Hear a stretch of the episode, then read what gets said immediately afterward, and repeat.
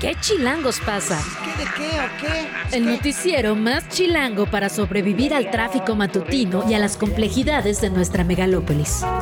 Conducido por Luisa Cantú y Luciana Weiner. ¿Qué chilangos pasa?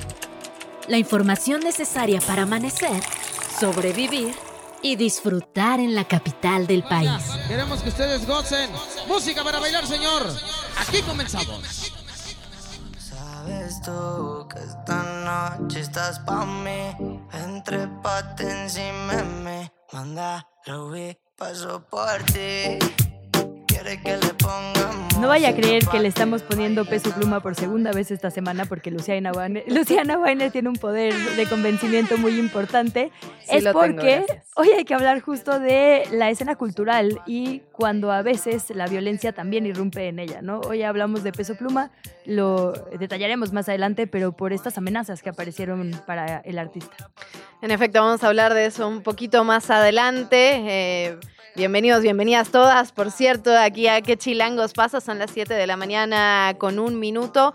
Y además del tema de las amenazas, tenemos que hablar, bueno, seguiremos hablando del tema político, pero tenemos una amplia variedad. Hay que entrarle al tema de la UNAM, de todo lo que está ocurriendo en este proceso de relevo de rectoría, por ejemplo. Sí, tenemos un invitado muy especial. Vamos a estar platicando con el profesor y con el sociólogo Raúl Romero, que tiene, porque lleva muchas décadas como parte de la vida política de la UNAM, hay que decirlo, como estudiante y ahora como profesor, pues analizando quiénes son estas figuras y por qué importan.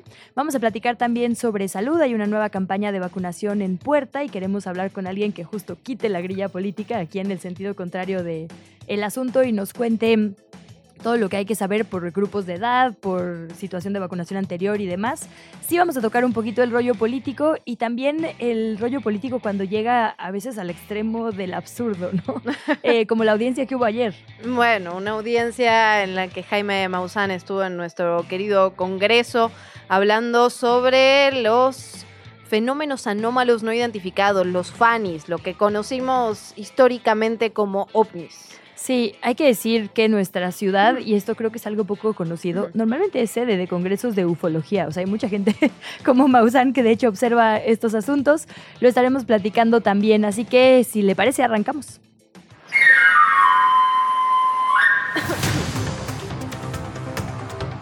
Bueno, Claudia Sheinbaum anunció a través de sus redes sociales que los ex aspirantes Adán Augusto López y Ricardo Monreal se van a unir a su equipo para la coordinación nacional de los comités en defensa de la cuarta transformación. Adán Augusto López va a ser el coordinador político, se había hablado mucho de este tema en los últimos días. Ricardo Monreal, por su parte, va a asumir el papel de coordinador de organización y enlace territorial. Sheinbaum explicó que estos nombramientos están destinados a brindar apoyo fundamental a la labor de coordinación nacional en estos comités encargados de impulsar la defensa de la transformación del país. A veces no puedo creer que todo pase en un mismo día. De repente en la noche escuchaba, claro, porque hoy mismo Ricardo Monreal se bajó de la competencia por la Ciudad de México y dije, ¿qué? ¿Todo pasó hoy? Sí, Todo, todo pasó todo. en un mismo día, pero bueno, ya sabemos para dónde va. En otra nota, con 86 votos a favor, el Senado de la República aprobó las reformas al Código Penal Federal para tipificar y sancionar la filtración de imágenes o la difusión de las mismas de víctimas de violencia, de feminicidios. Eh, específicamente esto es un combate a la violencia de género. Cuando se presentó este dictamen, la presidenta de la Comisión de Justicia, Olga Sánchez Cordero, afirmó que esta reforma plantea la seguridad de las víctimas, la dignidad de ellas y de sus familias. Escuchemos.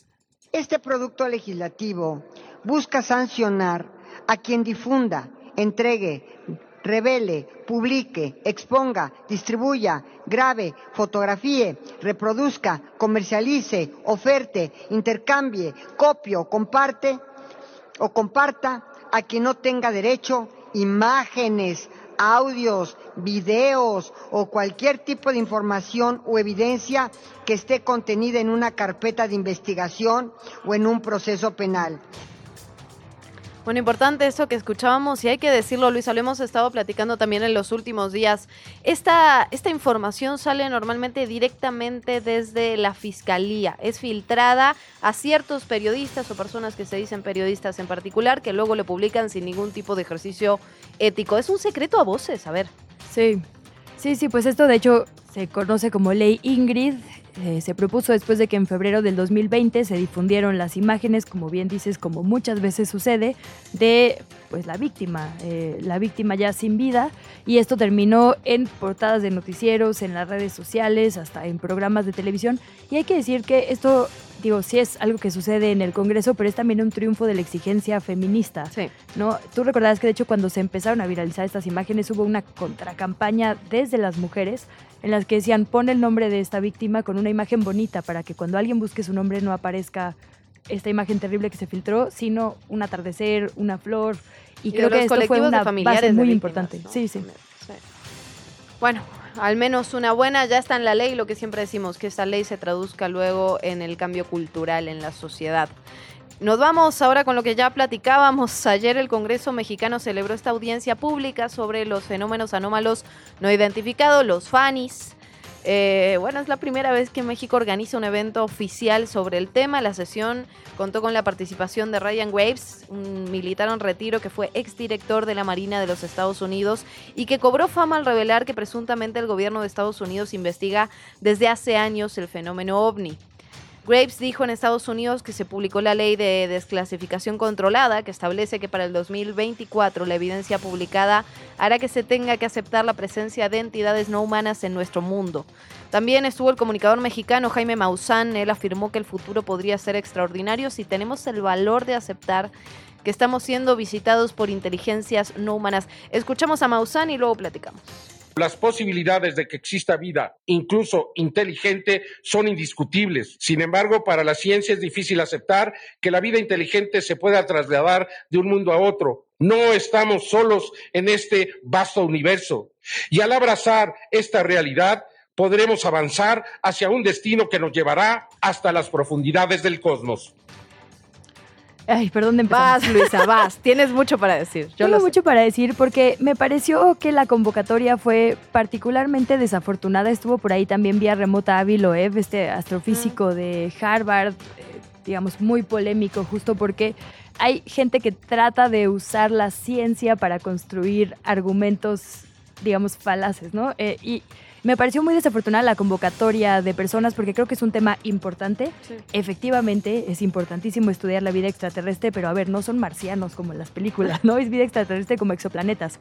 Y eso de la ciencia se niega a aceptarlo. Hay esfuerzos importantísimos en todo el mundo estudiando esto, incluido en México. Yo ahí recomendaría que sigamos el trabajo de Antígona Segura, que es una astrobióloga de la UNAM, una además mujer sumamente feminista que tiene luchas muy importantes por ahí en la universidad. Ayer habló ampliamente en sus redes al respecto, de hecho dejó el link, eh, el enlace para una conferencia que va a dar la NASA, el límite para inscribirse es en este noviembre y la podrán seguir el año, el año que viene en el que se explica desde la ciencia todo lo que se está haciendo para estudiar la vida extraterrestre, la vida en los exoplanetas, que si alguien en nuestra audiencia eh, no está familiarizado o familiarizada con el término, son en los planetas donde hay los mismos elementos, digamos, que la Tierra y por lo tanto podría haber vida, ¿no? Entonces el hecho de que se diga, porque no estamos aceptando estas fotografías de aliens de ojos grandes, no nos interesa la vida inteligente y lo que pasa fuera del planeta Tierra, pues es falso. Incluso esta presentación que hace, ¿no? Ayer en el Congreso de estos...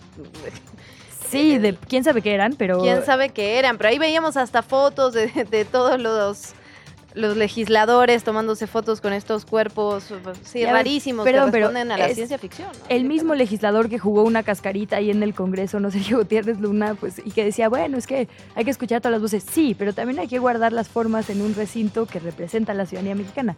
Y habiendo tantas personas científicas en nuestras, o sea, tenemos de los observatorios más importantes del mundo, ganaron un premio Nobel, pues, por observar hoyos negros en Puebla, que hayan convocado a este grupo en vez de a un grupo que podía aportar verdaderamente a la discusión, híjole. Pero bueno, hablaremos más adelante también de Hablaremos eso. más adelante, le entraremos al tema. Nos tenemos que regresar al tema político, Luisa, porque el líder nacional de Morena llamó este martes a la Comisión de Honestidad y Justicia del partido a que revise en serio y a profundidad la impugnación que presentó el ex canciller Marcelo Ebrard contra el proceso este de las encuestas de los comités. Bueno, sigue, sigue esta, esta novela ya a esta altura. Lo decíamos ayer en estos micrófonos, lo decía Ernesto Núñez, que estuvo con nosotras platicando sobre el tema, cómo Ebrard está ganando tiempo de alguna manera para tomar esta decisión. Nos convoca a audiencias, nos convoca a estas ruedas de prensa y finalmente no está el anuncio de qué va a pasar, aunque todos medianamente lo suponemos. Ahora Mario Delgado dice que hay que tomarse esta impugnación en serio, pero también asegura que el proceso interno fue un éxito rotundo. Parecería muy difícil ya que este proceso se eche para atrás. Vamos a escuchar lo que se dijo. Yo le voy a pedir a la comisión que revise con mucho cuidado esta impugnación que lo tome con mucha eh, seriedad y que haga una revisión profunda de todo lo que ha entregado Marcelo Obrar bueno, también anunció que Sheinbaum iniciará el domingo recorridos en Oaxaca con actos internos en los que solo van a acudir simpatizantes y militantes. Y además adelantó que el 18 de septiembre se va a emitir ya la convocatoria para los procesos en los que se va a definir las candidaturas a las nueve que se van a disputar el próximo año.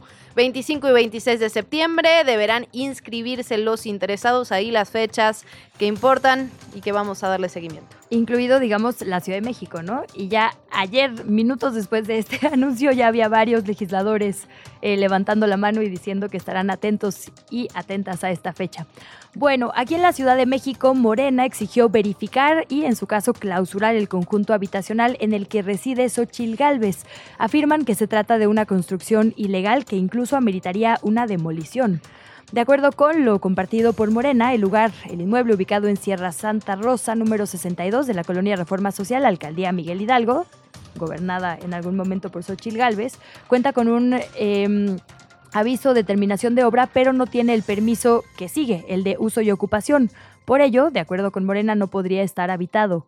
Pidió que se investigue un conflicto de interés posible por haber construido este complejo, porque como ya le decíamos, Xochil Gálvez estuvo al frente de la entonces delegación, ahora alcaldía en 2017, y eh, pues hablan de una posibilidad de haber entregado a desarrolladores manifestaciones de construcción y de haber favorecido, digamos, a ciertas constructoras involucradas también, digamos, en su, en su hogar.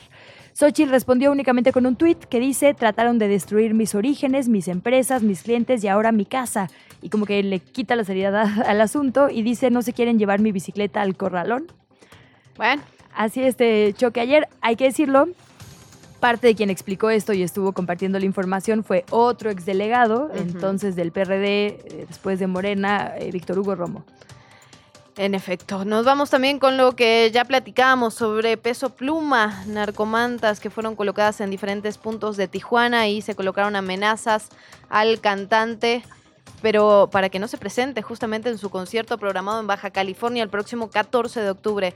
La policía municipal confirmó la detención de un hombre mientras colocaba una de estas mantas. La alcaldesa de Tijuana, mientras tanto, Monserrat Caballero, evaluará si las amenazas dirigidas al cantante justifican o no la cancelación del concierto. Y ayer hubo pues no sé si decir otra, porque eh, últimamente hemos seguido eh, pues de cerca lo que pasa en el Aeropuerto Internacional de la Ciudad de México. Primero se pensó que esto había pasado eh, dentro, después ya confirmamos que pasó fuera de la Terminal 1. El hecho es que hubo una balacera afuera, entiendo, de la puerta 2, que dejó a un policía herido, a una mujer policía lesionada también por atropellamiento y finalmente a una persona detenida. Esto pasó sobre la Avenida del Peñón en el cruce con el circuito interior. La Secretaría de Seguridad Ciudadana estaba haciendo trabajos de investigación en el lugar debido a denuncias por eh, robo en la zona de aduanas. Ya hay comunicado, ya hubo pronunciamiento oficial también desde el aeropuerto diciendo que no interrumpieron las actividades, que no hubo nunca peligro para las personas que estaban dentro y que ya están analizando los videos de estos disparos que obviamente provocaron pánico para quienes estaban dentro. Absolutamente, y parecía que era dentro del aeropuerto, finalmente se entendió que no que era fuera, pero en efecto hubo momentos de terror y, y no es para menos con todo lo que estamos viviendo. La entrevista. ¿Ya estás grabando? Bueno, como le adelantábamos, estamos siguiendo muy de cerca lo que pasa con el proceso para designar a una nueva rectora, a un nuevo rector en la UNAM. Y por ello agradecemos mucho la presencia en este espacio del sociólogo Raúl Romero. Es alguien que tiene muchas décadas vinculado a la universidad y que escribe constantemente de los procesos políticos internos, alguien que nos podrá describir muy bien por qué importa, ¿no? Eh, digamos, la historia de estos personajes y por qué importa si es priista, si es morenista, si está del lado de la comunidad o va a proponerle nuevas cuotas. Raúl, bienvenido y muchas gracias por estar por acá. Muchas gracias, Luisa. Buenos días. Un saludo a ti y a tu auditorio. Hola, Raúl. Te saluda Luciana Weiner. Muy buen día preguntarte de arranque, antes de entrar al, proceso que viene, a mí me gustaría hacer como que nos pudieras hacer o ayudar a pensar en un tipo de balance. ¿Qué significó o cómo se podría definir el periodo en la rectoría de Graue? ¿Qué cosas buenas, malas tuvo? ¿Qué cosas malas que habría que cambiar? ¿Y qué se podría rescatar? Buenos días, Luciana. Un saludo también para... Estamos eh, frente a la necesidad balance crítico de la actual gestión, un balance realista, un balance que como en todos los casos en este país eh, se vio atravesado por la pandemia y que fue una situación completamente inédita para, pues, para la humanidad y que en el caso de la universidad también tuvo sus repercusiones. Me parece que en el caso del de, eh, periodo de rector del doctor Graue eh, logra problemas viejos que acá la universidad, en particular eh, el tema de eh, los profesores Raúl, permítenos un segundito porque se nos está cortando mucho tu audio y no queremos perdernos nada de lo que nos estás diciendo. Nos dice producción que te van a volver a marcar para probar eh, tener tu voz de forma más nítida. Y bueno, Luciana, importantísimo lo que dices, hay que evaluar de dónde venimos para saber qué va a pasar con esta convocatoria. En efecto, ya son 17 los aspirantes que se han inscrito en este periodo, los mencionamos hace unos días, hay nombres muy conocidos que vienen hace muchos años vinculados de alguna manera con la universidad y un poco la discusión que se está dando está relacionada con cuán cercanos a los estudiantes, cuán cercanos a los profesores, eh, de alguna manera la crítica a la UNAM siempre ha estado relacionada con la vinculación o no con los estudiantes, si los está escuchando o no. Retomamos ahora sí la conversación con Raúl Romero. Nos estabas haciendo este corte de caja en cuanto a la rectoría de Graue. Raúl, muchísimas gracias. Gracias, Luciana. Sí, te decía, estamos frente, estuvimos frente a un periodo inédito atravesado por el tema de la pandemia y que también tuvo sus repercusiones para la universidad y prácticamente para toda la humanidad, pero para el proyecto educativo va a ser muy importante cómo logremos eh, recuperar ahí. Hubo una gestión interesante para eh, inmediatamente después, prácticamente un mes después de haber iniciado la pandemia, eh, y lograr conectar a la mayor parte de la comunidad universitaria mediante plataformas digitales. Hay que decir ahí que se venía haciendo un trabajo de la universidad y a distancia, por lo menos desde de los años 60, 70, pero que se había eh, innovado con el tema tecnológico y que se logró conectar. Sin embargo, ahí había un problema de desigualdades económicas que tiene que ver con las viviendas, el Internet, el acceso a equipos, que no logró eh, solventar la mayor parte del problema. Hubo un esfuerzo importante, me parece que se salió bien librado, sin embargo, me parece que también hay un problema que está ahí.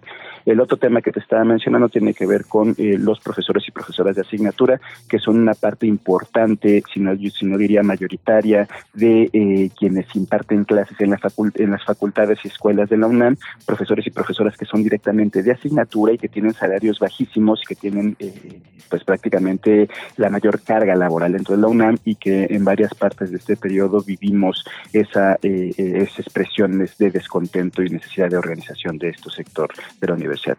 Vimos y vivimos también un problema de género eh, violencias eh, eh, contra las mujeres, violencias contra las diversidades sexuales, contra las incidencias sexuales, que eh, va a tono mucho con lo que sucede en el país, un grave problema de violencia de género, y sin embargo me parece ahí que la comunidad universitaria, las profesoras principalmente, investigadoras y con la sensibilidad de los directivos de la UNAM han logrado empezar a abrir el tema.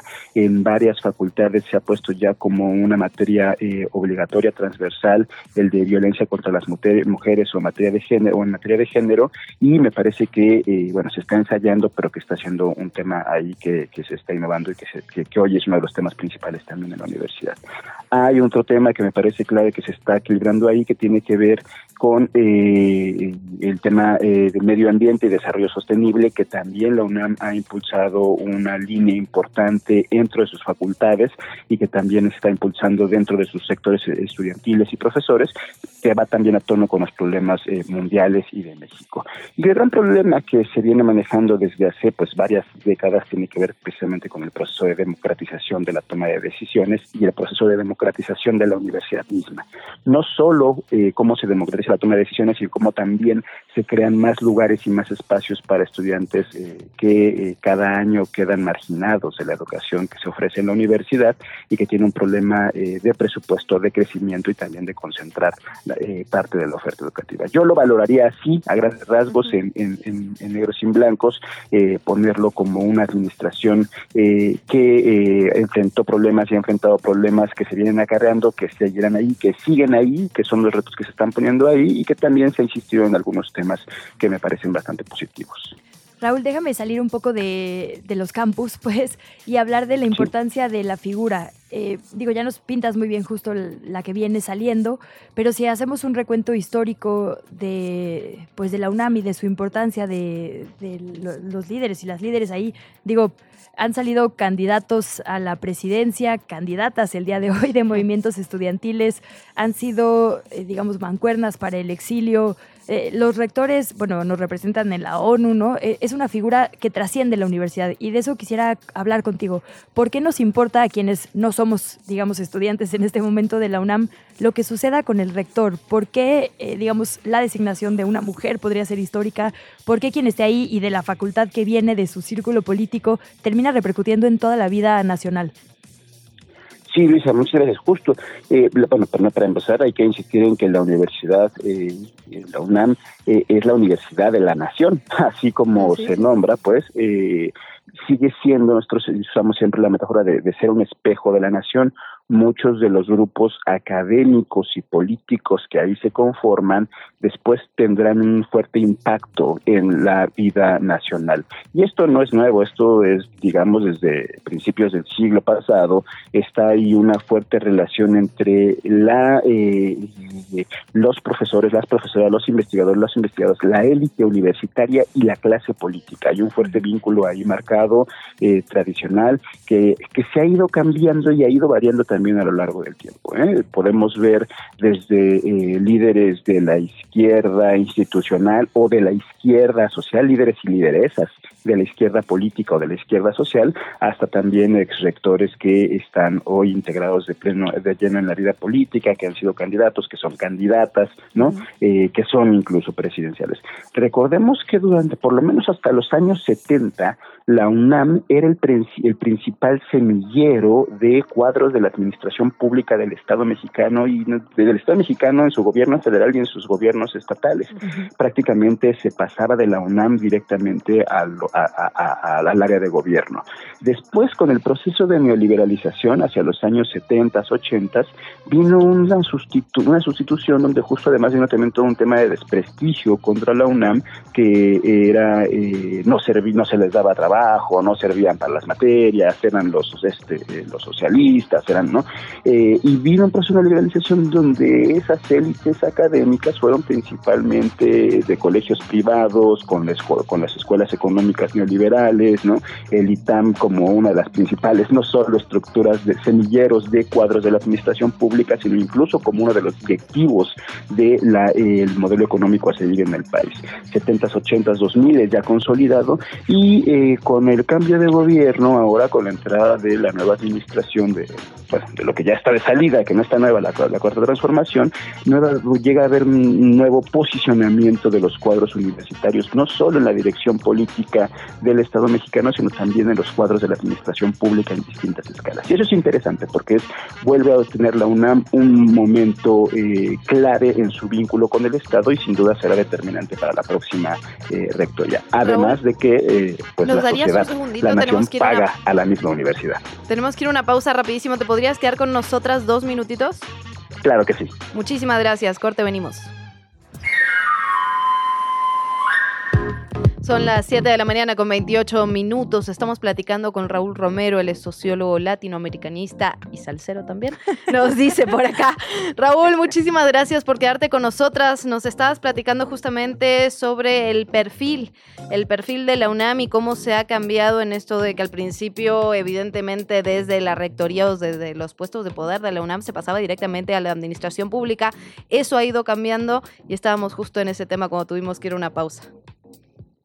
Sí, te decía que en los últimos años, principalmente con, el actual gobierno, hubo un reposicionamiento de eh, cuadros de la UNAM dirigiendo secretarías de Estado, eh, disminuyendo toda esta presencia de la escuela privada más de perfil neoliberal, aunque también está presente en áreas fundamentales, y eso determinará el proceso de cambio también. Será un factor influyente, no determinará el 100%, pero será un factor eh, de cambio clave en la elección del próximo rector o rectora que, esté, que tiene Oye, ahora que mencionas eh, justo los cuadros, inevitable pensar en el Consejo Estudiantil Universitario, en el CEU, en el paso de Claudia Sheinbaum y un montón de personas por ahí, y preguntarte justo por qué no se le está dando específicamente a las mujeres que están resistiendo eh, tomando facultades y teniendo como demanda principal la violencia que viven ellas por su género, en las, en las instalaciones el mismo peso que otros movimientos estudiantiles. Como que me llama la atención que por muchos momentos la organización de las alumnas y los alumnos ha sido sumamente política, sumamente apoyada por la sociedad y en este caso no, no veo que suceda igual. Fíjate que, que, tiene que ver, bueno, en una parte con el con la tradición y la lamentable eh, cultura patriarcal que está en el país, ¿no? Donde no se les reconoce eh, eh, a estos movimientos de mujeres, incluso hay una mayor denostación de este tipo de movimientos, inmediatamente se les elimina, se les tacha como adversarias, como, como grupos pagados, grupos infiltrados. Y, ahí es una resistencia que se vive en todo el país y también dentro de la universidad. Sin embargo, te, ahí sí difiero de tu balance Fíjate que lo que hemos observado es que por lo menos desde el lamentable feminicidio de Leslie Berlín en la facultad, en la propia ciudad universitaria, ha habido un cambio importante en las currículas y en las materias de estudio, donde, insisto, se ha instalado ya como obligatoria la materia en algunas facultades de violencia de género o de violencia contra las mujeres. Se han creado laboratorios de género, se ha creado, e incluso hoy el programa prácticamente de todos y todas los que postulan la rectoría ponen el tema de violencia de género como uno de los problemas urgentes por resolver en la universidad. ¿no? Me parece ahí, y, y coincidiendo con esto, que hasta ahora estamos viendo el impacto de esas movilizaciones de las mujeres en la propia currícula, en la propia eh, planta eh, de la planta de la planta de materias de la propia universidad y que también se verá reflejado en el programa, se está viendo reflejado por lo menos en los proyectos de rectoría de todos y todas los rectores. Me parece que ahí estamos viviendo un cambio cultural que está siendo lento, que será a largo plazo, que no está respondiendo a la urgencia que tenemos, pero que se comienza a ver también ya dentro de la universidad. Pues Raúl, muchísimas gracias por platicar esta mañana con nosotras. Es un proceso que recién arranca, así que esperemos que sea la primera de muchas. Cuando gusten, es un proceso que arranca, pero es un proceso que está siendo interesantísimo por las propias condiciones del país, por el propio proceso de la universidad, y cuando gusten yo vuelvo a conversar con ustedes. Te vamos a tomar la palabra. y, hay que decirlo, lo de Salcero no lo dijimos sin querer, también ahí hay gran talento. así, así que cuando tengas recomendaciones eh, para bailar salsa aquí en la capital, también las agradeceremos. Con mucho gusto les paso por ahí mis recomendaciones. Muchísimas gracias. Abrazo, gracias Raúl. ¿Qué chilangos pasa? En los medios y en las redes sociales. Bueno, son las 7 de la mañana con 31 minutos. Vamos a revisar lo que ocurre en medios y redes. Hoy Milenio, Milenio publica un reportaje muy interesante. Está firmado por Rubén Mozo, Ángel Hernández y Miguel Ángel Pérez y está relacionado con las víctimas en nuestro país y las comisiones estatales de atención a víctimas. Ellos hacen una investigación, mandan varias solicitudes de información, eh, reportean el tema y llegan a la conclusión que 17 de estas comisiones locales no han brindado una sola medida de ayuda inmediata, ni hospitalizaciones, ni gastos funerarios, ni asistencia psicosocial, ni pago de traslados, ni alojamiento, ni alimentación, nada. Nada en los casos que así requerían. También 26 comisiones locales reportaron que no han dado protección a quienes se encuentran en situaciones de riesgo, como mujeres, adultos mayores, personas en situación de discapacidad o personas migrantes.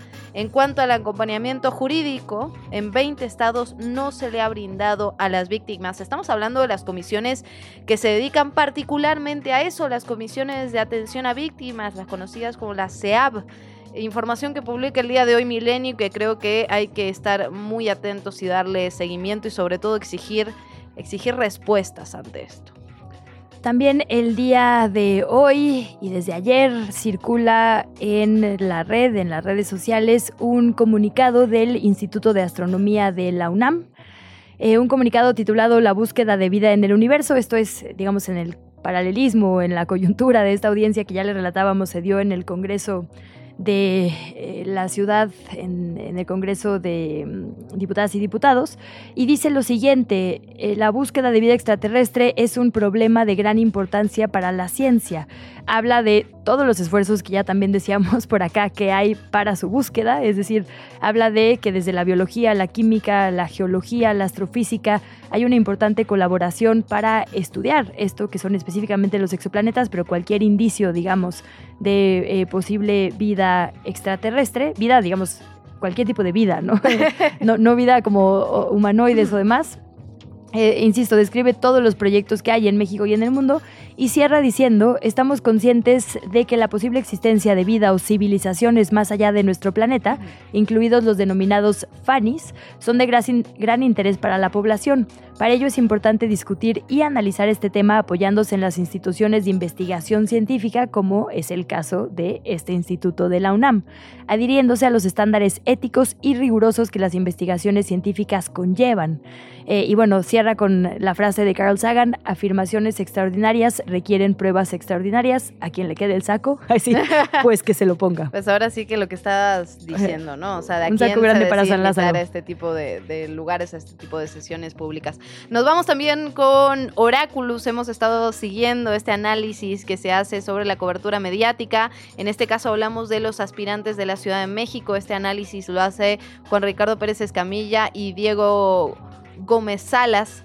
Eh, revisamos, bueno, interesante los números que estamos viendo el día de hoy. Mario Delgado tiene una amplia, amplia cobertura mediática. Obviamente está relacionado con que además de aspirante a la Ciudad de México, como aquí se lo está denominando, es el presidente nacional de Morena, tiene un 50% de publicaciones eh, positivas, 49% de neutras y negativas es casi insignificante como un 1% lo que tiene aquí. Hay que decirlo, el que tiene es el que tiene la mayor cobertura en medios de comunicación. Le sigo Mar García Harfush, luego Clara Brugada, luego Santiago Tabuada, Salmón Chertorivsky y Lía Limón.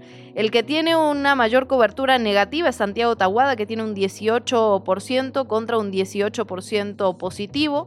Después de eso está Omar García Harfush con un 5% negativo y 88% positivo. Vamos a estar siguiendo porque también es interesante cómo se dan estas dinámicas en medios de comunicación y redes sociales, qué se está cubriendo y cómo se lo está cubriendo. Así es, hablando de qué se está cubriendo y cómo, la verdad prometimos que no iba a haber tanta grillita política, así. pero, pero de repente vale la pena ver los intercambios entre periodistas, académicos, eh, personajes de la vida pública, digamos, eh, política y de medios en las redes sociales, porque ahí uno también aprende cosas, o al menos esa es mi, mi postura. Y hoy le recomiendo este intercambio, voy a usar esa palabra políticamente correcta, entre Raúl Trejo y Temoris Greco. Raúl Trejo publica una columna en la que dice, este otoño de 2023 la Universidad Nacional pasará por una de las circunstancias más difíciles en su historia reciente. El cambio de rector pondrá a prueba la capacidad de la UNAM para ejercer y defender su autonomía. El presidente López Obrador, de diversas e inequívocas maneras, ha mostrado su interés para intervenir en la UNAM. Eso es lo que escribe en la columna. Y entonces Temoris Greco eh, contesta lo siguiente. Otro ejemplo de cómo se manipulan y exageran las situaciones para generar la ilusión de crisis y caos.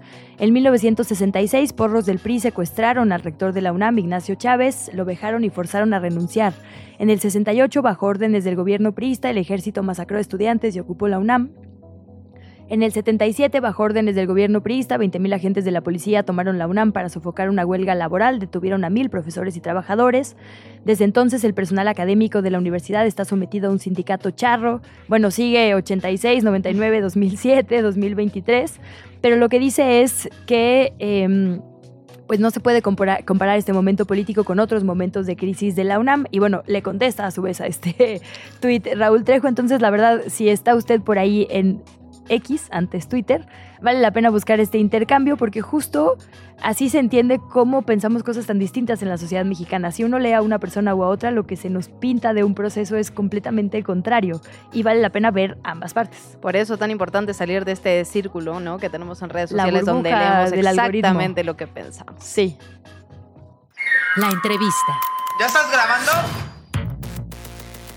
Bueno, son las 7 de la mañana con 38 minutos. Prometimos que íbamos a hablar de salud. El secretario justamente de esta materia, Jorge Alcocer, informó que el gobierno de México contempla la aplicación de las vacunas Abdala y Sputnik eh, y de otras farmacéuticas. También habló de Pfizer para la campaña de vacunación contra COVID e influenza que comienza en octubre. Se hará a personas de la tercera edad, a personas con comorbilidades. Y para platicar un poco más sobre este tema, recibimos con muchísimo gusto a Mauricio Rodríguez Álvarez.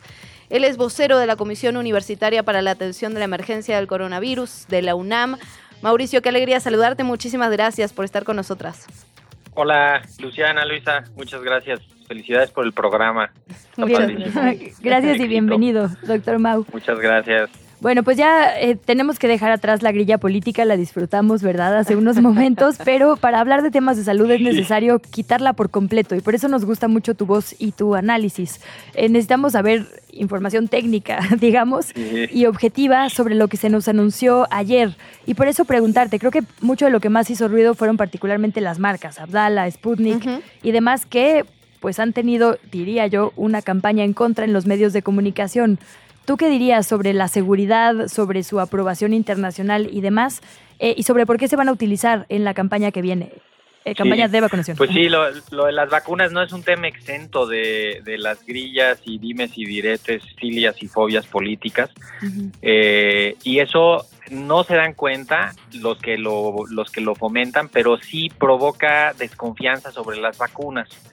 Eh, el hecho de que, de que una persona más o menos visible, con cierta autoridad moral y cierto número de seguidores y un impacto, hable en contra de una u otra vacuna, tiene un impacto en la vacunación. Entonces, eh, lo primero que a mí me gusta poner siempre sobre la mesa y clarísimo es que la autoridad encargada de asegurarse que las vacunas sean seguras, efectivas, de calidad y, y que se puedan usar en el país, pues es la COFEPRIS y es la misma COFEPRIS la que revisa la vacuna de Pfizer y la vacuna Ardalá y la vacuna Sputnik y la vacuna de Moderna y es la misma COFEPRIS la que en la que tenemos que confiar porque pues es la autoridad que está eh, asegurándose de que las vacunas se puedan usar. Entonces, dicho esto, lo importante es el segundo paso, cuáles son las vacunas que hay disponibles, mm. ¿sí? Porque todo el mundo cree que ahí están las vacunas como cuando vamos al supermercado y vemos un pasillo lleno de leches y, podemos escoger hasta las más raras. Eh, pero las vacunas no, las vacunas pues sí hay una hay una limitante del abasto. Imagínense después del anuncio de ayer de en Estados Unidos, ¿tú crees que va a haber disponible vacuna de Pfizer y de Moderna después de que ayer dijeron que todos los mayores de 5 años se pongan una dosis? Pues Claro que no, el mercado lo tienen absolutamente garantizado allá. Entonces tampoco es de que, ay, qué fácil, este, tráiganse las, las vacunas que haya, ¿no? Entonces, las vacunas que se traen se evalúan, se determina si son efectivas, desde luego son seguras, son efectivas, son de calidad. Y ayer ya se aclaró el panorama y dijeron, vamos a tener Abdalá y vamos a tener Sputnik, que son vacunas que ya las hemos usado, que ya han demostrado ser seguras y ser efectivas y además pues que estimulan bien el sistema inmune para lo que queremos, que es evitar la enfermedad grave y la muerte. Para eso son las vacunas de COVID. Doctor, el secretario de Salud hablaba particularmente de las personas de la tercera edad, de personas con comorbilidades. ¿Qué pasa con el resto de la población? Pensaba yo, niños, adolescentes, jóvenes, treintañeros, eh, chavorrucos. Sí, pues mira, lo, lo que están ahí, o sea, desde la Organización Mundial de la Salud lo que está diciendo es hay que enfocar las, los programas de vacunación en las poblaciones más vulnerables y estas son las poblaciones más vulnerables. Entonces, em, por eso se, se enfoca en mayores de 60, personas con comorbilidades. Sí queda como un hueco eh, de los menores de 18 con comorbilidades, que también tenemos muchos en el país, y que no estaría mal traer vacuna pediátrica para de, de Pfizer o de Moderna para vacunar a los menores de 18 este, con comorbilidades, tal vez a, Abdalá o Soberana, que también tienen autorización ya para, para usarse en menores, para también proteger ese grupo. Pero el chiste ahorita es enfocarnos en los más vulnerables, algo parecido a lo que ocurre con influenza, ¿no? Nada más que influenza sí se le pone a los menores de 5 y COVID no, no se les va a poner a los menores de 5 porque no es tan, tan necesaria en ese grupo de edad como, como sí lo es en los otros. Es un poco lo que pasaba antes, es decir, sería recomendado que la tengamos todas y todos, sin embargo, por una cuestión de lo que hay, ¿no? ¿no? No sería no sería recomendable que la tengamos todos y todos. No podemos hacer esa recomendación porque no hay vacuna suficiente y porque ya no es necesario. Ahorita lo que se ha visto es que las personas vulnerables con comorbilidades mayores de 60, los que tienen alguna debilidad orgánica pues en su cuerpo, eso sí es necesario que ellos sí se vacunen y el personal de salud. Pero pero todos los demás, los que podríamos decir que estamos entre comillas sanos, no no necesitamos porque el impacto que tiene la vacunación de ese grupo no es tan importante como si enfocarnos en los grupos en los grupos prioritarios. De cualquier manera no salen las cuentas, ¿eh? con lo que ayer comentaba el, con lo que comentaba el secretario. Eh, yo creo que tendríamos que estar pensando casi en, traer pues, cerca de, no sé, casi 45 o 50 millones de dosis para, para cubrir todo ese universo que están diciendo que es, ¿no? Porque no, no queda claro con 30 millones no se va no se va a cubrir por completo ese grupo. A ver si voy a poner a prueba los dos años de conversación o tres que llevamos, doctor Rodríguez, a ver si aprendí algo. Pero eh, esta parte me parece importante eh, porque creo que, claro, nuestra lógica de salud individual no es la misma que la de la epidemiología, que es la ciencia rectora, digamos, en, este tipo de asuntos. Y entonces, protegiendo a ciertos grupos de edad, me protejo yo aunque no tenga vacuna, porque evito la transmisión, ¿correcto? Además, ya ahorita ya tenemos la mayoría de la población mexicana ya tiene vacuna, o sea, ya tiene mm, mm, o varias pasadas de COVID, ¿no? También y, supongo que ayuda. Y además nos dio COVID, o sea, ya la mayoría de la población, hay unos estudios que podría ser que casi el 90% de la población del país ya le dio COVID. Entonces, el, la, la necesidad ahorita es en a quienes si les da COVID les puede ir mal, y entonces ahí ya nos enfocamos y ese grupo es el que protegemos. Si tú individualmente tienes algún riesgo individual y puedes evaluar así específicamente, bueno, eso ya es distinto, pero a nivel poblacional, con un enfoque de salud pública, lo que se tiene que hacer es eso. Lo que está haciendo Estados Unidos, por ejemplo, de decir, todo mundo póngase otra dosis de vacuna, eso lo único que, que genera es una reacción así de la población de que por qué eh, y hasta desconfianza. Y también genera muchísimo rechazo a esa instrucción porque pues no tiene un fundamento así tan fuerte, porque todo el mundo está diciendo lo contrario, ¿no? Mm. Enfocar la vacunación en grupos de riesgo y ellos dijeron, no, que todos y que todos. Entonces, yo quizá a este grupo en México, yo le diría al personal educativo, también vamos a ponerle un refuerzo. Mm. Pero no lo dijeron así ellos.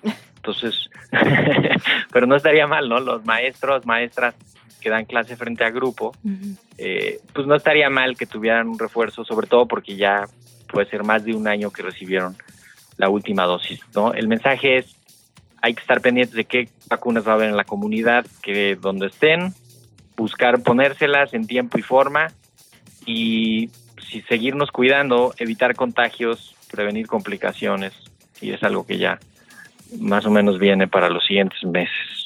Y doctor, ¿cómo está viendo el, repunte en el país? Digamos, entendiendo que la experiencia personal no es estadística, pero hemos visto en los círculos cercanos, ¿no? Algunos sí, contagios. Sí, sí, sí. De hecho, qué bueno que lo que lo mencionas, Luciana, porque en la UNAM estamos sacando un comunicado, ya está por ahí en redes, se los mando, lo sale mañana en Gaceta, de que pues sí hay que poner un poco más de atención. Se duplicó el número de casos en, en agosto con respecto a julio siguen siendo poquitos, sigue siendo una situación de bajo riesgo, pero pues está aumentando. Entonces, es este indicador que bien describes de es que hay gente cerca que está contagiada. Ese es el indicador más relevante que nos, que nos funciona en la comunidad. Eh, la transmisión del virus está muy alta, ¿no? 50, casi 60% de positividad en las pruebas. Muy poquitas hospitalizaciones, muy poquitas defunciones, pero esto va a mantener el virus en la comunidad. Entonces, pues sí, el que tenga síntomas, que se ponga un cubrebocas, si los síntomas son fuertes, que no salga, que se quede en casa, que repose, que se, que se recupere eh, y procurar la ventilación, procurar la higiene, no automedicarse, las medidas básicas para prevenir no solo COVID, ¿no? sino también influenza y los otros bichos respiratorios que ahí vienen ya ahora en, a partir de octubre empieza la temporada de, del otoño e invierno. Doctor Mau, déjame aprovechar para preguntarte por las infancias, eh, justo en, digamos, esta coyuntura internacional en la que ya también eh, pues se va reduciendo la edad en la que se integran las niñas y los niños a las campañas de vacunación. ¿Qué va a pasar en México? Porque nos dice, lo más probable es que de ahora en adelante, por el nivel ya de inmunidad que hay, digamos, comunitaria, se ha focalizado. ¿Qué va a pasar con las niñas y los niños? ¿Qué tengo que saber yo como mamá o papá de menores de edad? Pues mira, lo así lo básico es que en términos generales no el COVID no es tan fuerte en ellos. De cualquier manera siempre hay que cuidarlos, vigilarlos y tal. Ya hubo una ronda de protección para los que, que tuvieron cinco años eh, hace hace tiempo para para la vacunación. Lo que sigue tal vez es que vaya a haber vacuna para los de menos de cinco con comorbilidades, para, perdón, para los de cinco con comorbilidades de 5 a 11. Todavía eso no queda completamente claro, no estaría mal que lo vayan aclarando porque sí hay muchos niños y niñas con comorbilidades de mayor que tienen mayor riesgo y que no estaría mal también también protegerlos a ellos. Eh, de cualquier manera, protegiendo a los adultos de su comunidad, sobre todo a los más vulnerables o a los que tienen mayor riesgo, pues alcanzamos a protegerlos a ellos, ¿no? Y afortunadamente las variantes de COVID pues, lo que han ido tendiendo a, hacia su evolución está causando una enfermedad menos grave y eso también pues nos ayuda para que pues la enfermedad sea más leve, dure menos, se contagie menos, ¿no? Este y cause cause menos impacto.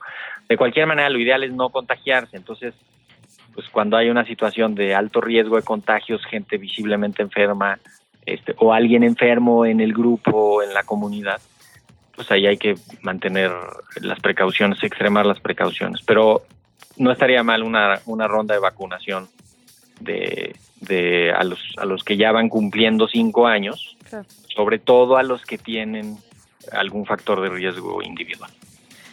Pues doctor, muchísimas gracias por estar esta mañana con nosotras. Esperamos que sea la primera de muchas porque este tema sin duda va, va a continuar y las dudas en la población continúan.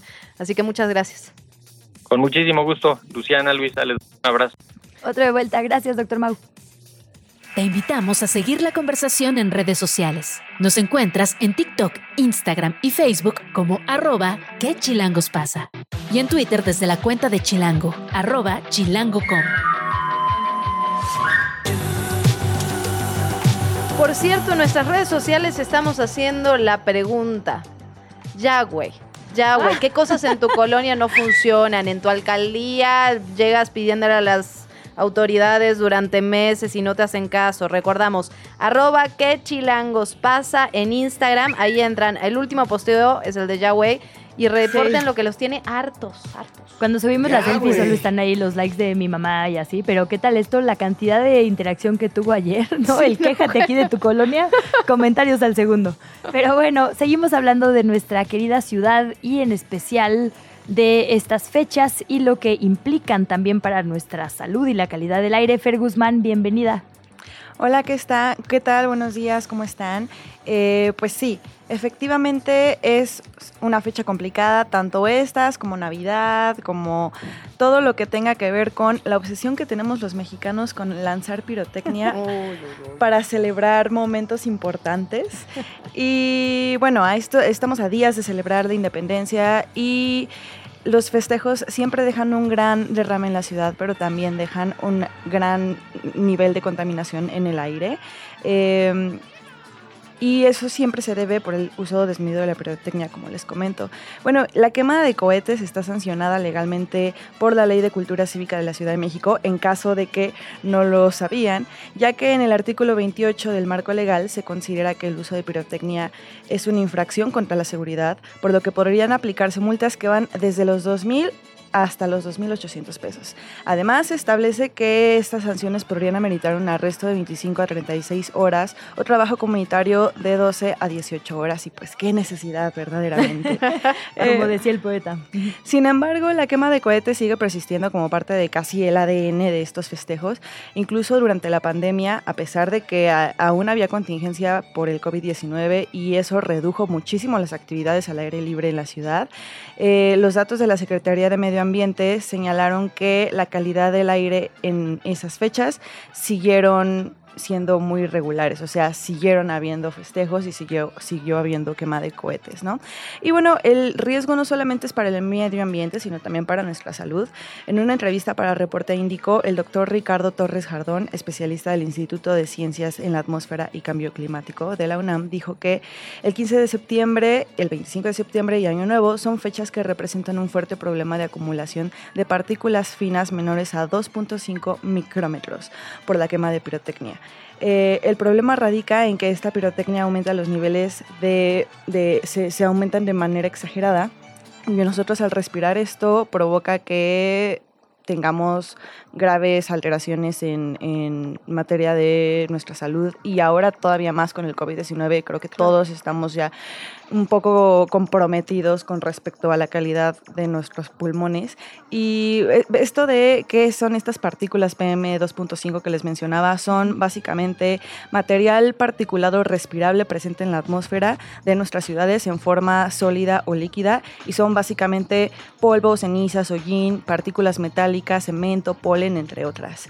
Em, y bueno, no solamente afecta a la salud, sino también eh, a, cosas como mantos acuíferos, si tú mm. tiras pirotecnia cerca de un lago, etcétera, eso va a afectar la vida de, la, de, de, ese ecosistema. Entonces, no solamente somos nosotros, también pues, las mascotas, ¿no? Que además claro, brutalmente en estas épocas. Claro, las mascotas y también las personas que viven en el espectro autista.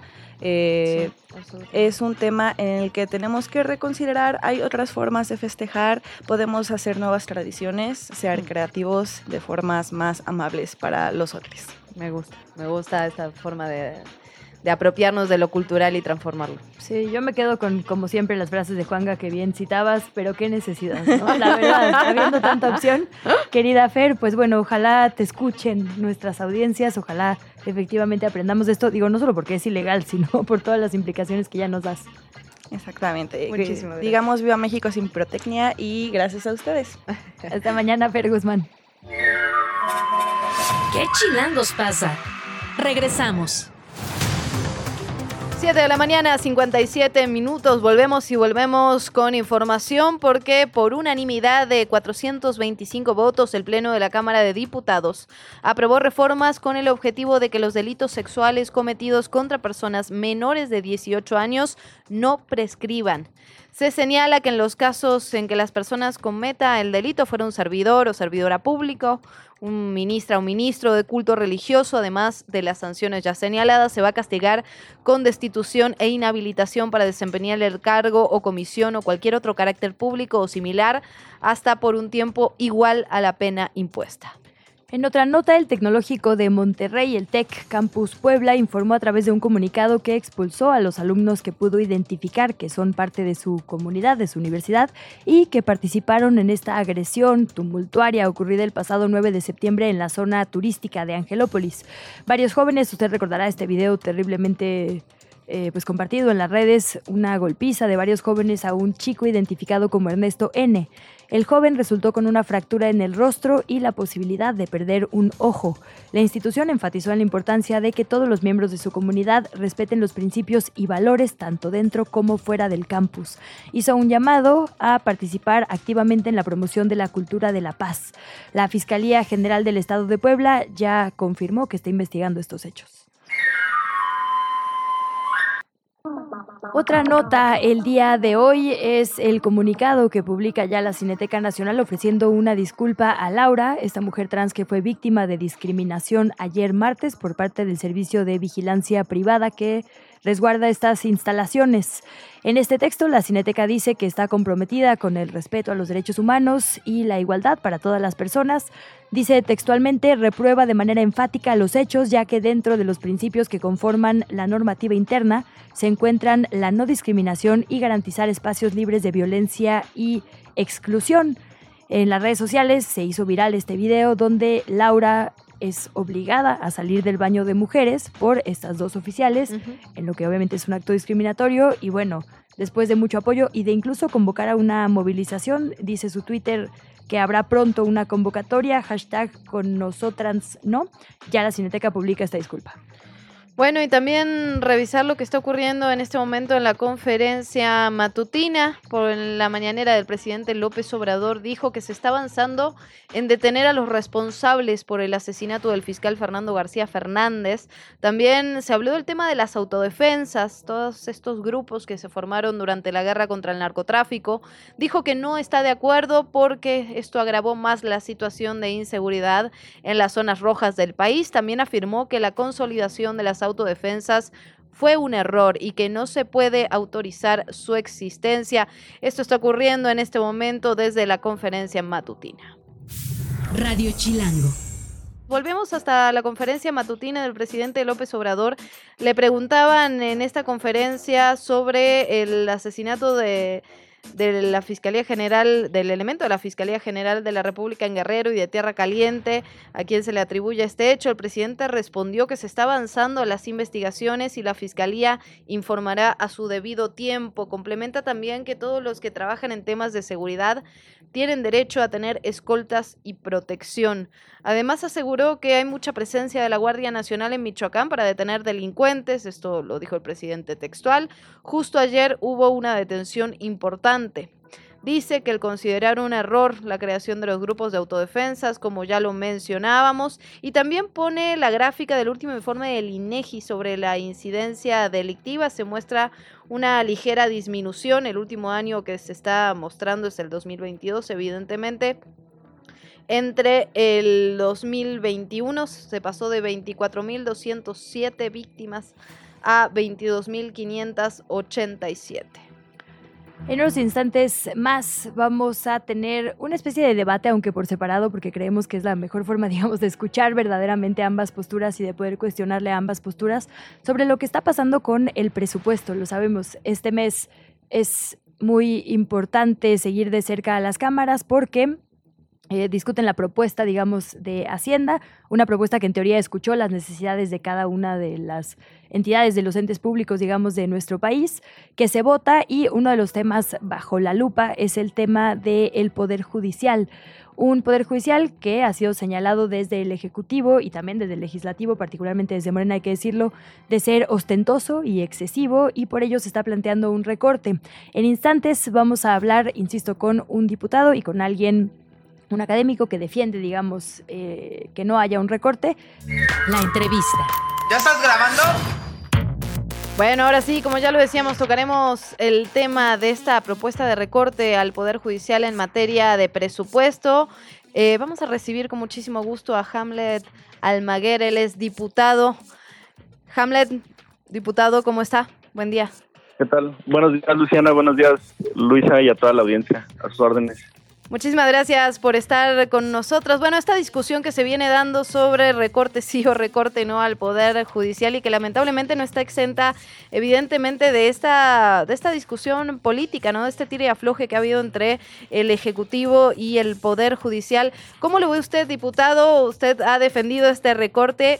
¿Por qué lo defiende? ¿Por qué es necesario, desde su punto de vista, recortar dinero al Poder Judicial? Bueno, nuestra constitución cambió, el principio de, de austeridad ya está en la Carta Magna y esto implica una obligación para todos los poderes públicos del Estado, que son el Ejecutivo, el Legislativo y el Judicial.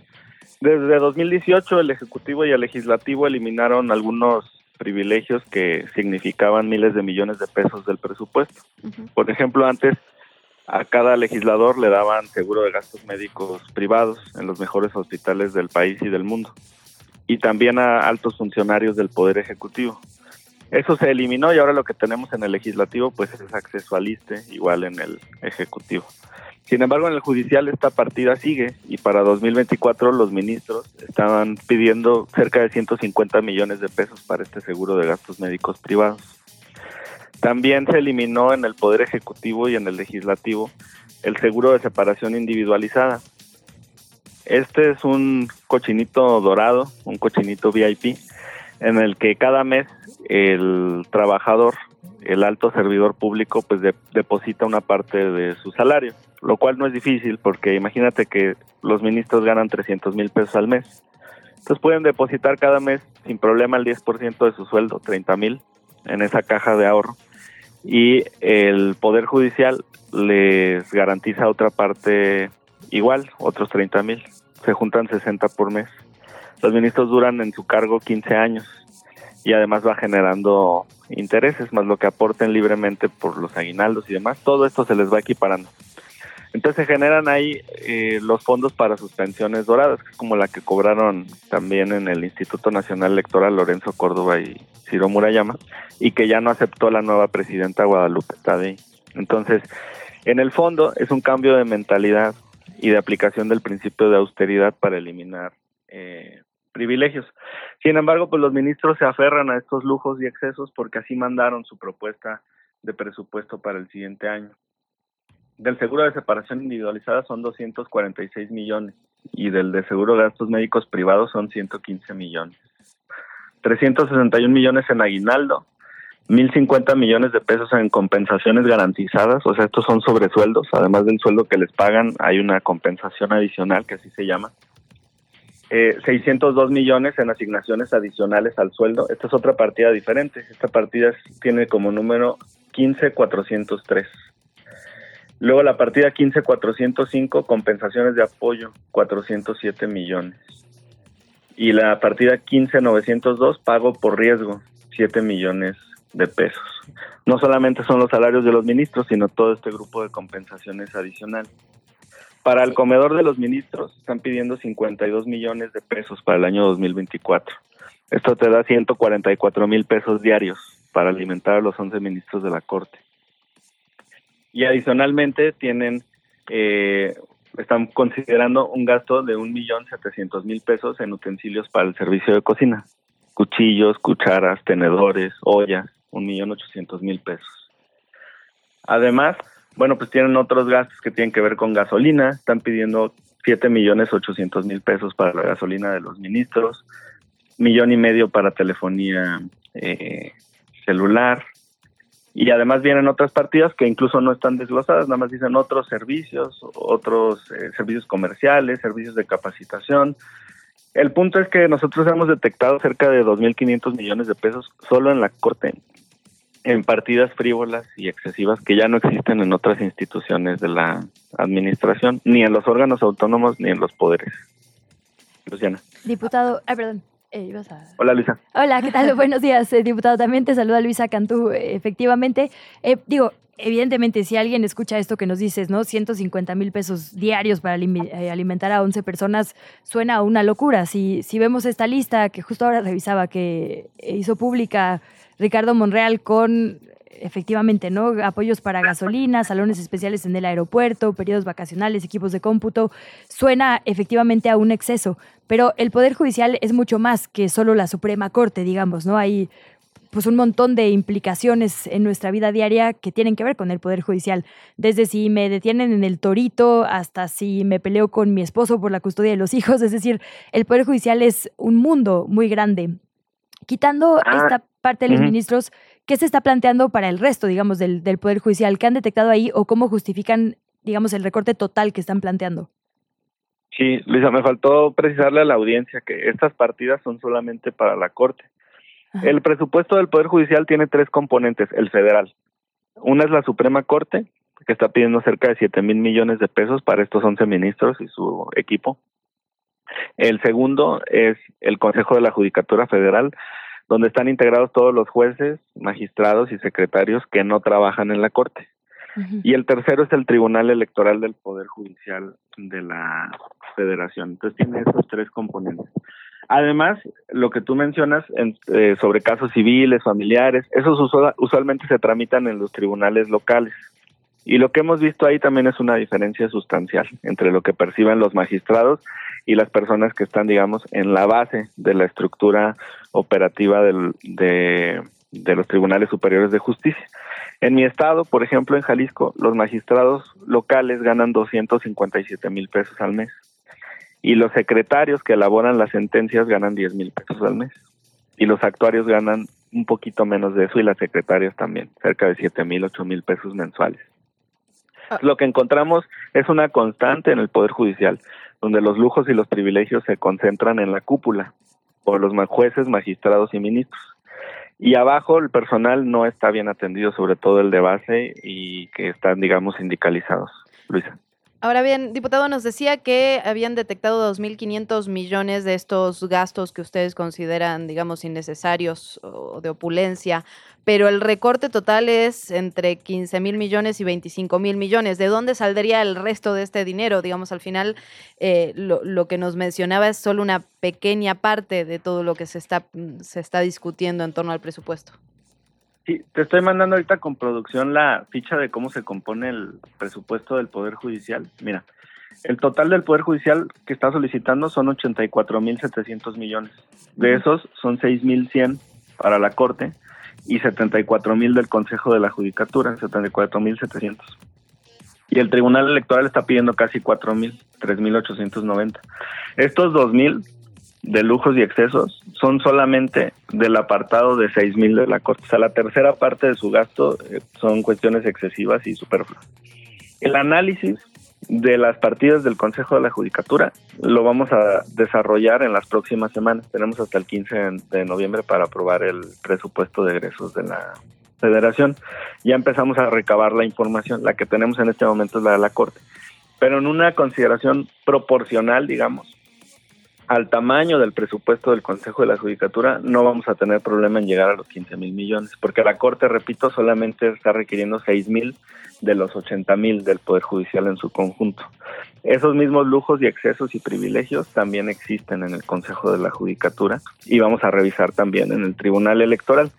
En el Tribunal Electoral me parece importante hacer una precisión porque están solicitando el mismo presupuesto que requirieron en 2018 para calificar la elección presidencial.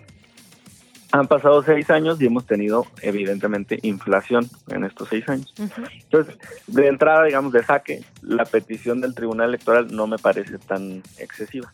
Pero los que sí han ido aumentando son los de la Corte y el Consejo de la Judicatura. Entonces vamos a hacer ese análisis en las próximas semanas y sin problema vamos a llegar a los 15 mil porque eh, existen, digamos, esos mismos lujos y privilegios que ellos llaman derechos laborales. Yo le pregunto a la audiencia si ellos también tienen estos derechos laborales como los ministros. Pero otro, otros políticos, otros diputados sí lo tienen, ¿no? O sea, nos mencionaba recién gasolina, No, perdón, pero nosotros desde 2018 no tenemos seguro de gastos médicos privados, nos atendemos en el ISTE, no nos pagan telefonía celular, no nos dan vales de gasolina, no tenemos seguro de separación individualizada, se recortó el número de asesores, no tenemos chofer, no nos asignan vehículos blindados como en otras legislaturas, todo eso se eliminó. El presupuesto del Poder Legislativo pasó más o menos de 8 mil a 5 mil millones de 2018 a 2019, cuando Morena ganó la mayoría. Y ha ido incrementando de manera inflacionaria en los últimos años. Pero apenas estamos alcanzando lo que se tenía en el año 2018, o sea, hace seis años considerando la inflación es evidente que sí hubo un, un recorte. nosotros tenemos la calidad moral para hablar de la eliminación de los privilegios porque lo primero que se hizo en el Poder Legislativo fue eliminarlos. Diputado, hablabas hace unos instantes del, digamos, una, em, pues un choque, digamos, similar cuando se intentó una reforma al INE. Eh, también, digamos, el argumento era estos excesos para solo unas cúpulas y, no el resto. Y lo que pasó fue que terminó la Corte decidiendo. En este caso, también será la Corte la que decida. Mm. Entonces, digamos que hay un truco con el tema presupuestal y con lo que pasa en la Cámara porque se puede, digamos, impugnar y la última instancia es la Corte. Entonces, ¿qué se prevé en cuanto a la discusión de este asunto? Si finalmente se aprobará una cosa en la Cámara, pero podría terminar pues decidiéndose en lo final en manos de ministras y ministros. Sí, bueno, en ese entonces Lorenzo Córdoba pidió 25 mil millones y la Cámara aplicó un recorte del 20%. Solamente se le asignaron 20 mil. Ellos fueron ante la Corte y la Corte no tuvo para dónde hacerse porque la Constitución establece que es facultad exclusiva de la Cámara de Diputados aprobar el presupuesto. Lo único que dijo la Corte es eh, Poder Legislativo, en, en especial Cámara de Diputados. Cuando realices un ajuste presupuestario a un órgano autónomo o a otro poder, tú tienes que dar motivación reforzada. Es decir, dar mayores argumentos o motivos de por qué lo estás realizando. Y en este caso me parece evidente, la motivación es muy sencilla. La Constitución habla de la obligación de la aplicación del principio de austeridad republicana.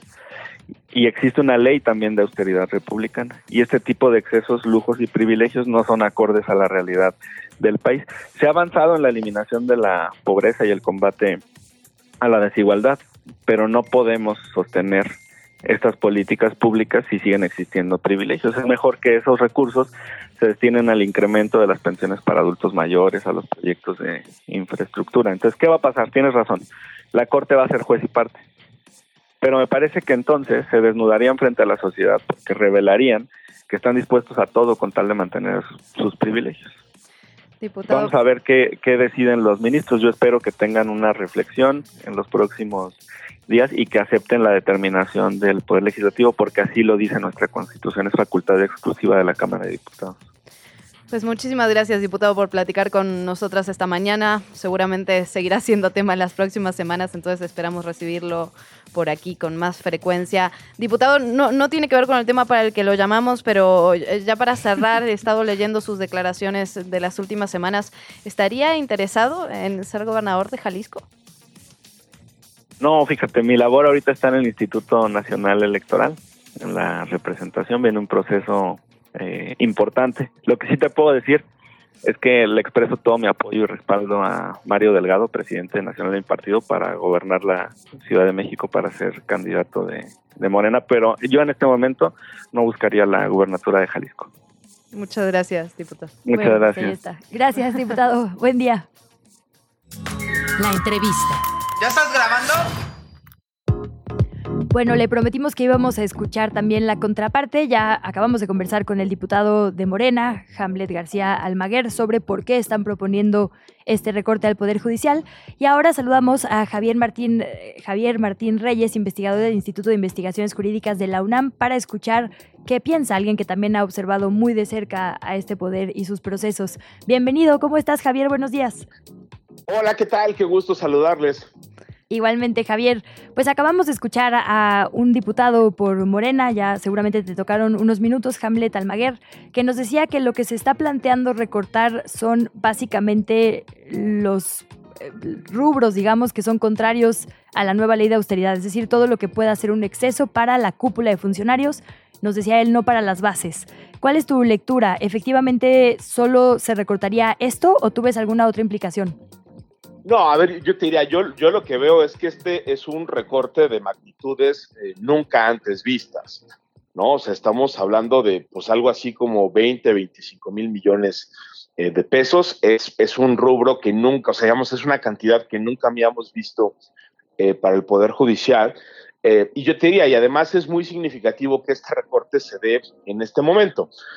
¿Por qué? Pues porque prácticamente ya han pasado eh, cinco presupuestos que se han aprobado durante la administración del presidente López Obrador. La ley de austeridad es una ley que también pues ya tiene años eh, de vigencia y aquí la gran pregunta es, bueno, si esto fuera una aplicación de una ley que no lo es, ¿por qué no lo hicieron antes? ¿no? Yo creo que si no somos ingenuos y vemos el contexto, pues es muy claro que esta es pues, una suerte como de represalia en contra de la Corte.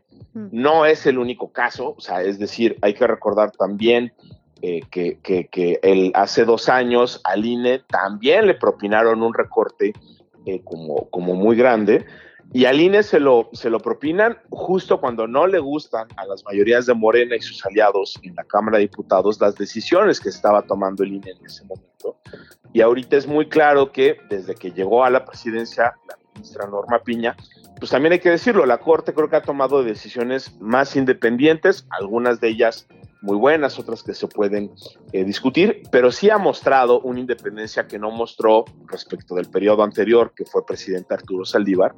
Y creo que esto más que un recorte, déjame ponerlo así, técnico, justificado, que busca ahorrar, porque yo sí creo que pues en todos los poderes y en todas las instituciones se pueden hacer ejercicios de, de austeridad, pero yo esto que más que un ejercicio legítimo de austeridad, yo sí lo veo pues como una presión política indebida. ¿Para qué? Pues para, para mandarle una señal al Poder Judicial y decirles, pues si ustedes resuelven en contra de nuestros intereses, por más que bien, esté bien estén justificadas las, las sentencias, nosotros les recortamos el, el, el, presupuesto, ¿no? Entonces, vaya, yo me, cuesta muchísimo trabajo pensar que esto, es, esto tiene una racionalidad técnica y además creo que pues no han hecho públicas las razones, los rubros específicos que se estarían este, recortando. Yo, yo lo veo muy diferente, ¿no?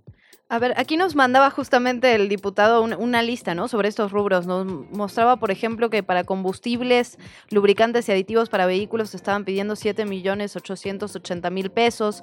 Para prendas de protección personal, 3 millones 955 mil pesos. Es decir, digamos, te, lo comento para platicar porque muchas veces cuando nos dicen desde afuera este tipo de cantidades decimos, no, bueno, es que 7 millones para combustibles sí parece una locura. ¿Te parece, Javi, tenemos que ir a, una pausa? ¿Nos aguantarías dos minutitos y hablamos de esto? Sí, claro, claro. Hacemos una pausa, venimos. ¿Qué chilangos pasa? Regresamos.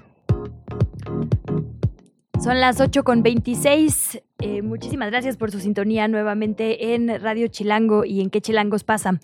Le habíamos preguntado a Javier Martín Reyes antes de la pausa por las cifras que nos compartía el diputado Hamlet García Almaguer, que efectivamente si uno se pone, digamos, a revisar eh, pues las peticiones específicas de estos ministros y ministras, digo, incluyendo prendas, digo, lubricantes y así para vehículos, supongo que sí, sí suenan muy excesivas.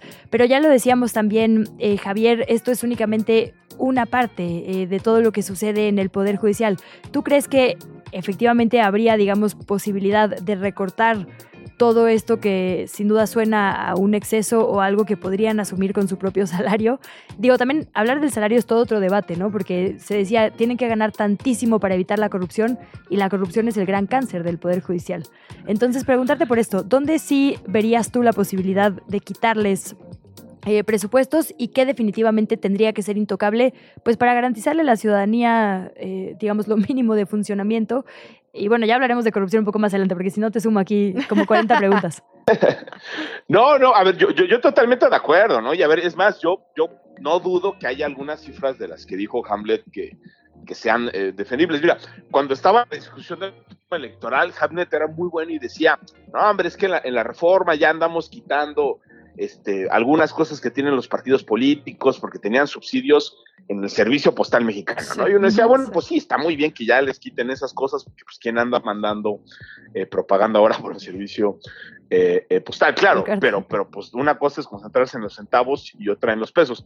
Creo que acá pasa lo mismo, yo creo que sí podemos tener una discusión democrática sobre qué tipo, déjame ponerlo así, de facilidades tendrían que tener, yo diría, no solo los ministros de la Corte, pues también el presidente de la República, las personas que están en las secretarías de, de Estado, las personas legisladoras, porque yo sí creo que pues de repente en México tenemos una cultura donde de repente a los altos funcionarios se les dan una enorme cantidad de prerrogativas que quizá, como bien dices tú, tendrían que pagarlos ellos de su bolsa y no lo tendríamos que estar pagando todos los, los contribuyentes. Ahora, aquí el, el pequeño gran detalle es que solo está dirigido al Poder Judicial y no a los otros poderes. Y yo creo que aquí sí tendría que ser una reflexión eh, integral. O sea, si no nos gusta que las ministras y los ministros tengan chofer, por ejemplo, ¿no? O una persona que los lleva a diferentes lugares, pues yo creo que por, por nada más, por igualdad, tendríamos que discutir lo mismo también en los otros dos poderes. Y eso no lo estamos eh, eh, viendo, ¿no? Y la otra cosa es que yo sí estoy seguro que pues si uno hace la lista de estas cosas que como dices hoy en principio parece que podrían estar justificadas, no hay manera que lleguemos a esos 20 o 25 mil millones de pesos que se están buscando recortar. Yo sí mucho me temo que si esto se aprueba, pues esto va a implicar eh, de entrada pues una afectación al sistema de justicia porque se va a tener que despedir a personal, o sea, yo creo que no hay manera, y no estoy hablando de las ministras y los ministros, que ahí se van a quedar y que su salario no se va a tocar porque la Constitución dice que no se puede eh, disminuir. Eh, estoy pensando sobre todo en los órganos que están más cercanos a la gente, en los juzgados de distrito, en los tribunales colegiados de circuito, en los tribunales de apelación, que son, déjame ponerlo así, el resto de esa, de esa grande pirámide eh, judicial, yo creo que sí van a resentir afectaciones a su personal. Oye, Javier, yo creo que lo, lo que va a pasar es, pues tú imagínate como si al sistema de salud dijéramos, oiga, vamos a recortarle el 20-25%. Bueno, pues eso qué va a pasar, pues que haya menos médicos, haya eh, menos eh, personal médico, que haya menos insumos, que haya menos medicinas, que se dé un peor servicio, que se tarden más las citas, que se tarden más las operaciones. Bueno, lo mismo pasaría en el Poder Judicial. Va a ser un sistema que de por sí no es eficientísimo, ni es pronto, ni es necesariamente tan expedito como, como quisiéramos.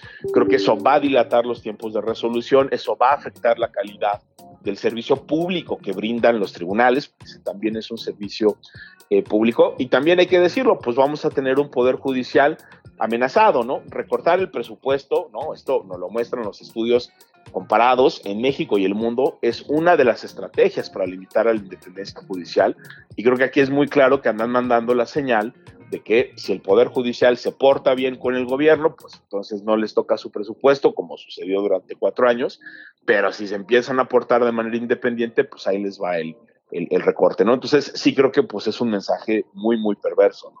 Déjame ligarte ahí rapidísimo. Bueno, digo, creo que en general tendríamos que discutir la independencia de poderes histórica de nuestro país pensando en lo que venga, ¿no? Para, para México ahora que estamos en una etapa justo de, de evaluación tan importante y tan fuerte. Pero rapidísimo quisiera solo ligarte una pregunta que me queda eh, duda ahora que hablamos justo de estos grandes presupuestos.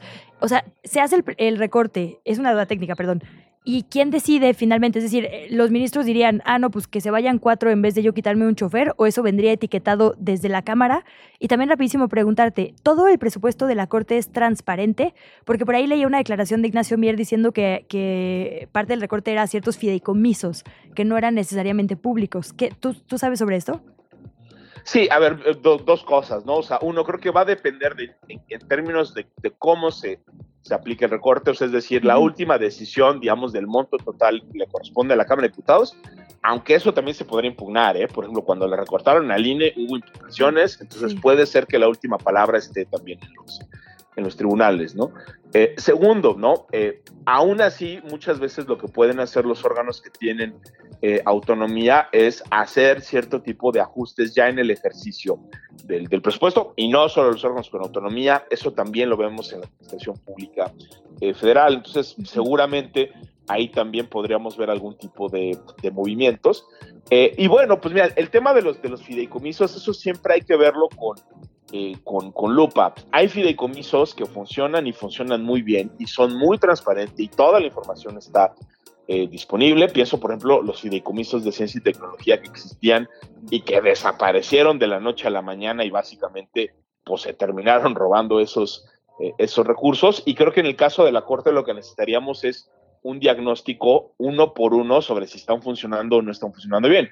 Ahora, hasta donde tengo entendido, prácticamente desaparecen todos los fideicomisos del poder eh, judicial. Eso me parece preocupante porque muchos de esos fideicomisos están relacionados con la garantía de derechos, por ejemplo, de derechos eh, eh, laborales. A mí, se a mí me sorprendería que no cumplieran con estándares mínimos de, este, de, independencia, pero de nuevo hay, hay creo que hay, que ser muy responsables y siempre hablar de casos este, específicos y no generalizar diciendo todos los fideicomisos son opacos y todos los fideicomisos sirven ¿no? este, para, para fines ilegales. Yo creo que esa es una posición este, equivocada. ¿no?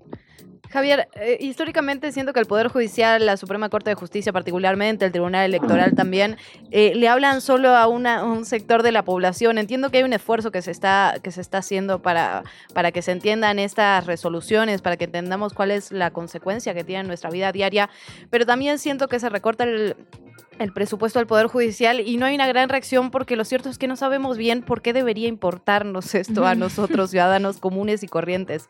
Eh, ¿Por qué nos debería importar, Javier, a todos, a todas? No, a ver, yo creo que es una, es una gran pregunta. Yo te diría, ahí también creo que hay una responsabilidad del Poder Judicial, hay esfuerzos para comunicar, para mostrar cuál es la importancia ¿no? de, lo, de lo que hacen, para ya no andar hablando todo el tiempo en abogañol. O sea, digamos, todavía hay muchísimas sentencias que uno lee y dice, caray, ¿cómo los usuarios de la justicia van a poder entender esto? Y es, es, es, es difícil. Pero yo te diría, porque mira, siempre necesitamos a un árbitro que sea imparcial y que pueda resolver los muchísimos conflictos que se generan en la sociedad, ¿no? O sea, es decir, cuando una persona es despedida de su trabajo, debería de tener la posibilidad de acudir a un tribunal a defender sus derechos laborales, ¿no?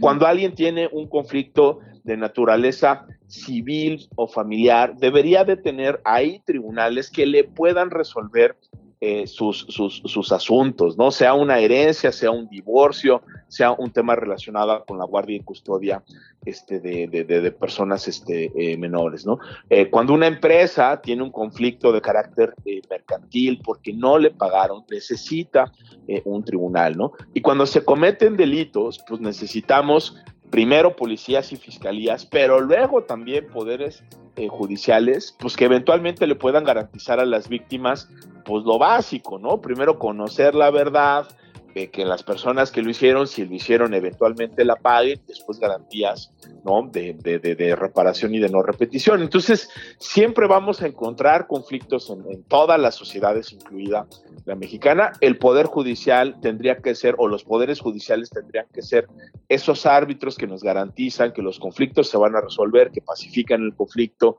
¿no? Y que aplican, ¿no? De nueva cuenta, la ley para resolver esos conflictos que se generan.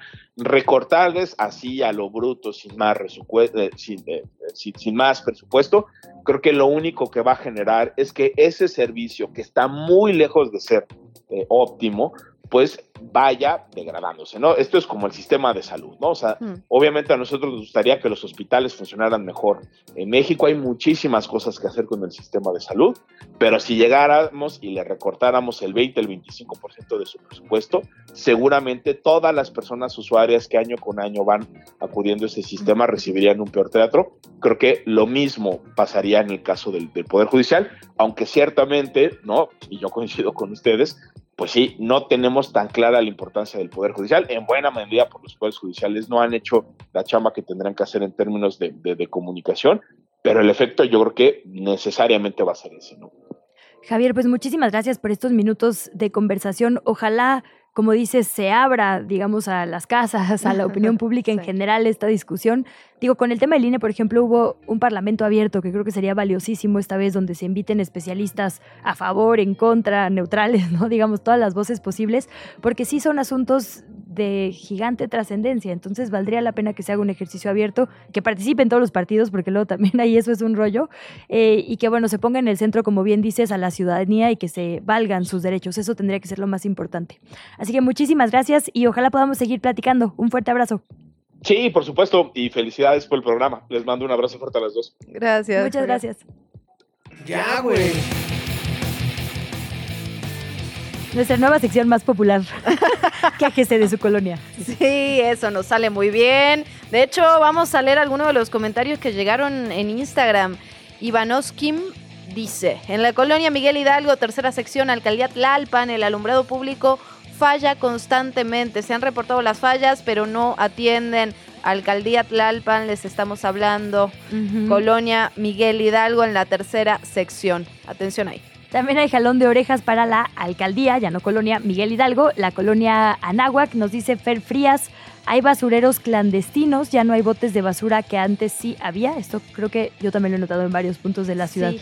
Dicen que es porque se roban el cobre a veces, pero Sí. bueno, deberían poner algún otro material. sí, claro. Eh, dice este mismo post, el servicio de limpia de la alcaldía tarda días en pasar y eso está a punto de convertirse en un foco sanitario. Colonia de la Anáhuac, basura, ¿eh? alcaldía Miguel Hidalgo, sí. Tenemos que hablar. Sí, sí, lo anotamos como pendiente para estos días. Bueno, regresamos con Fernanda Guzmán que nos trae más información. Fer, ¿cómo estás? Estoy bien, ¿me extrañaron? Siempre. Pues bueno, eh, les traigo una nota cortita pero importante porque siempre hay que tener un ojo en todo lo que tenga que ver con las condiciones laborales para las y los trabajadores del hogar. Y en la Ciudad de México se está dando un pasito más hacia la dirección de la protección de estos derechos. Se presentó una iniciativa de reforma de reformas a la, Ley Federal del Trabajo en materia de trabajadoras del hogar, con el fin de eliminar la obligada, es una palabra difícil. Obligatoria. Exactamente. el uso de uniformes y permitir que sean las y los trabajadores quienes decidan sus vestimentas a la hora de pues hacer su trabajo, básicamente. Esta iniciativa viene desde la Asociación Parlamentaria Mujeres Demócratas, que forma parte del Congreso Capitalino y está coordinada por la diputada Elizabeth Mateos Hernández. La razón detrás de esta reforma es, en palabras de Elizabeth Mateos, porque el uso de uniformes en el trabajo doméstico no debería ser una imposición por parte del, empleador, eh, ya que puede convertirse en un símbolo de discriminación y desigualdad. Eh, de acuerdo con la coordinadora de la Asociación Parlamentaria de Mujeres Demócratas, se está realizando un esfuerzo por garantizar condiciones dignas y libres de discriminación para las y los trabajadores del hogar en la Ciudad de México, por lo que es importante legislar en la materia del tema de los uniformes. Eh, y bueno, dio unos datitos, ¿no? Detalló que en la Ciudad de México existen 300 eh, 69.310 personas dedicadas al trabajo doméstico remunerado, un oficio que es fundamental para muchas familias. Y de este número, 32.143 son hombres y 337.167 son mujeres, una gran, gran mayoría, ¿no? Entonces, pues bueno, es importante tener un ojo en estos temas y las dejo, chicas. Nos dejas con una experta, además. Seguiremos hablando de esto, Fer. Muchas gracias. Gracias a ustedes. La entrevista. ¿Ya estás grabando? Justamente vamos a seguir platicando sobre estos temas y para eso recibimos con muchísimo gusto a Marcelina Bautista, activista, trabajadora del hogar, fundadora del Centro Nacional para la Capacitación Profesional y Liderazgo de las Empleadas del Hogar. Marcelina, qué gusto saludarte como siempre. Bienvenida. Hola, buenos días. Buenos días, Marcelina. Pues no sé si alcanzaste a escuchar los últimos minutos de programa. Nos presentaba nuestra colega Fer Guzmán una iniciativa de una diputada local que, eh, pues básicamente prohibiría que se le pida a las trabajadoras y a los trabajadores del hogar usar uniforme. Digamos que esto es eh, pues sí, simbólico para una lucha en general contra la discriminación a quienes se dedican a este oficio preguntarte, Marcelina, por cómo ves tú el corte de caja, digamos, en cuanto a reconocimiento de derechos. Sin duda hemos avanzado legislando el trabajo del hogar en una buena parte, pero también se ve un horizonte amplio, ¿no? Que, tenemos pendiente. Sí, eh, claro, como tú decías, pues en el trabajo del hogar eh, hay muchas formas de discriminación.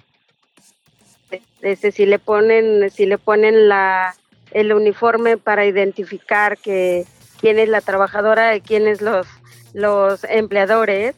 Y por el otro lado, pues eh, sí, ¿no? Por ser mujeres trabajadoras, haciendo un trabajo que no es valorado por la sociedad.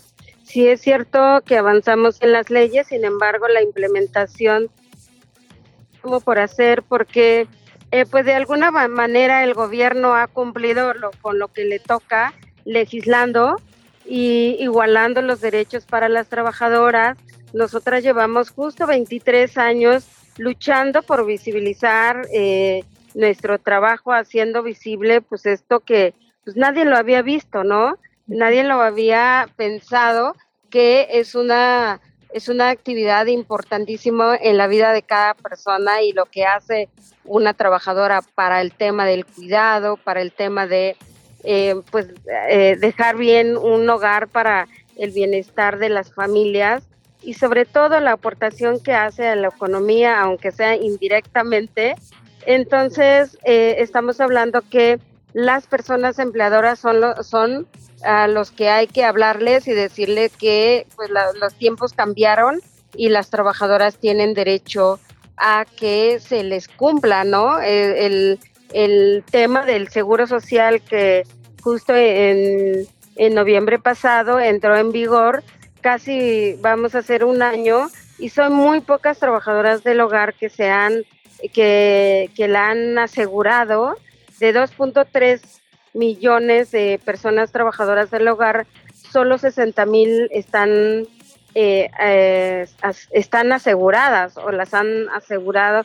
Entonces pues falta mucho por hacer falta mucho porque los las personas empleadoras se sensibilicen y no correr a una trabajadora cuando pide el derecho a la seguridad social, porque eso tiene una sanción, ¿no? Una sanción de que si la trabajadora sufriera un accidente, incluso en el inter ida y vuelta al trabajo, pues le es muy caro una, cualquier accidente o enfermedad. Entonces sí es un llamado eh, a la acción a las personas empleadoras para que se sumen a este esfuerzo de pues otorgar un trabajo digno a las personas trabajadoras del hogar. Esto que dices, Marcelina, es muy importante. Se han hecho muchos cambios en el 2019, la ley del trabajo. En el 2020, si no me equivoco, se ratificó este convenio con la Organización Internacional del Trabajo. Pero los resultados, digamos, todavía son muy incipientes, ¿no? Cuatro de cada 100 trabajadoras del hogar tienen servicio de salud, por ejemplo. Son cifras que me impresionan. Y se ha implementado aquí en, en, en nuestro país este proyecto piloto que tiene que ver justamente con la seguridad social el servicio de salud, particularmente para las trabajadoras del hogar. ¿Cómo lo han recibido de ese lado? Entiendo que tiene muchas áreas de oportunidad, pero también si venimos de cero, me imagino que esto e-, es un avance. Sí, por supuesto es un gran avance que hoy las trabajadoras del hogar tengan derecho a la seguridad social de manera obligatoria y ha sido un sector que no ha sido eh, atendido y por eso es que ha costado mucho trabajo encontrar un sistema adecuado, ¿no? Y lo que se encontró es lo que hay ahora, donde las personas empleadoras sí tienen que empezar a, pues, ver, no es, no es tan, tan difícil, eh, tampoco es tan engorroso, porque todas estas trabas lo quitaron, la, lo quitaron precisamente no tener eh, este problema, ¿no? Así que todo pueda asegurar a las trabajadoras. El plan piloto ya terminó, hoy es ley y es obligatoria para que pues sí empiecen a, asegurar, ¿no? A las trabajadoras. Marcelina, preguntarte por esta, digamos, seguridad social, porque efectivamente una parte es el acceso a los servicios médicos, eso será importantísimo, es importantísimo, pero no es la única parte de seguridad social. Digamos que eh, un paraguas amplio tendría que ser también afore o algún tipo de aseguramiento posterior al retiro, tendría que incluir también la posibilidad de créditos, ¿no? Como es en muchas otras prestaciones, como que también falta esa parte. Entiendo que de hecho, eh, pues es parte, digamos, de la resistencia de muchas personas a eh, ser aseguradas como trabajadora del hogar en lugar de como empleada, por ejemplo, de una empresa, porque el paraguas es más amplio en un lugar que en otro.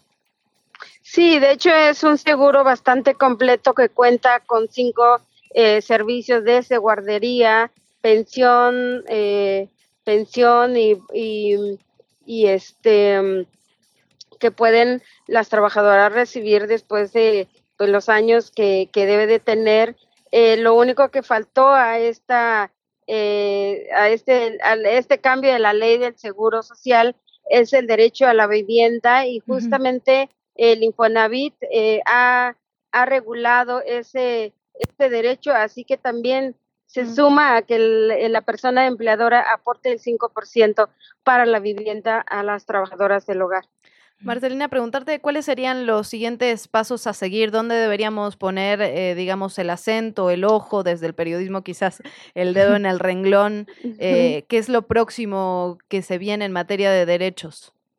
Sí, creo que lo que falta es la implementación, eh, se están haciendo pues distintas campañas, próximamente el IMSS va a empezar una campaña de afiliación a las trabajadoras del hogar eh, nosotras pues todo el tiempo estamos invitando a las personas empleadoras a que también empiecen a conocer la ley, conocer mm. la ley del Seguro Social, la ley federal del trabajo, para que también conozcan cuáles son sus derechos y obligaciones, ¿no? Eso es muy, muy importante porque las trabajadoras del hogar a la hora de exigir su derecho, pues son despedidas y otra de las cosas que deben de conocer las eh, los empleadoras es que si despiden a una trabajadora exigiendo sus derechos, tienen la obligación de hacerles la, liquidez, la, liquidación correspondiente a, la ley federal del trabajo.